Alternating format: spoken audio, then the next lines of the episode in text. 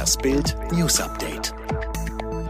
Regierung verlängert weltweite Reisewarnung. Nach den milliardenschweren Hilfen der vergangenen Wochen hat die Bundesregierung am Mittwoch noch weiter nachgelegt und nachgebessert, um der Corona-Krise auf breiter Front besser begegnen zu können.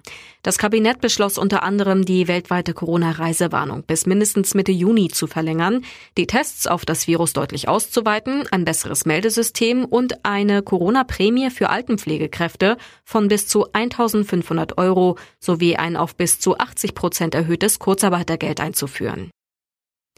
Seehofer will Grenzkontrollen bis zum 15. Mai verlängern.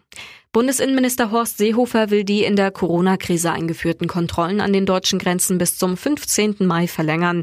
Einen entsprechenden Vorschlag werde er an diesem Donnerstag im Corona-Krisenkabinett vorlegen. Die Kontrollen waren Mitte März eingeführt worden. Seither werden die Grenzen zu Österreich, Frankreich, Luxemburg, Dänemark und der Schweiz überwacht. Tödliche Schüsse in Gelsenkirchen. Bei einem SEK-Einsatz ist am Mittwochmorgen ein Polizist getötet worden. Zu dem Schusswechsel kam es, als gegen 6 Uhr ein Durchsuchungsbeschluss wegen Verdachts des Rauschgiftbesitzes und Handels vollstreckt werden sollte. Als SEK-Kräfte versuchten, in das Haus vorzudringen, soll der Beschuldigte Thomas K. nach Bildinformation das Feuer durch das Türblatt mit einer Pistole eröffnet haben.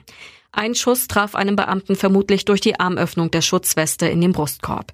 Der Beschuldigte wurde festgenommen. Mädchen ersticht Halbbruder siebeneinhalb Jahre Gefängnis. Aus Eifersucht wurde Hass. So tiefer Hass, dass die 15-jährige Olivia ihren dreijährigen Halbbruder tötete. 28 Mal stach sie vergangenen November in Detmold auf den schlafenden Nikolas ein. Jetzt wurde sie für den Mord zu sieben Jahren und sechs Monaten Jugendhaft verurteilt. Ermittlungen hatten ergeben, dass die geständige Schülerin Nikolas aus Eifersucht und Hass getötet hatte. Einzelsportarten bald wieder erlaubt. Ab Mai könnten die Sportplätze der Republik wieder aufmachen. Darauf haben sich nach Bildinformationen die Innenminister von Bund und Ländern geeinigt. Donnerstag soll der Beschluss bei einer Corona-Videokonferenz mit der Bundeskanzlerin besiegelt werden. Im Wesentlichen sind Lockerungen für Sportarten vorgesehen, die an der frischen Luft betrieben werden und die keine Mannschafts- oder Kontaktsportarten sind. Es gehe um Individualsport und Paarsportarten, darunter Tennis, Golf und Reiten.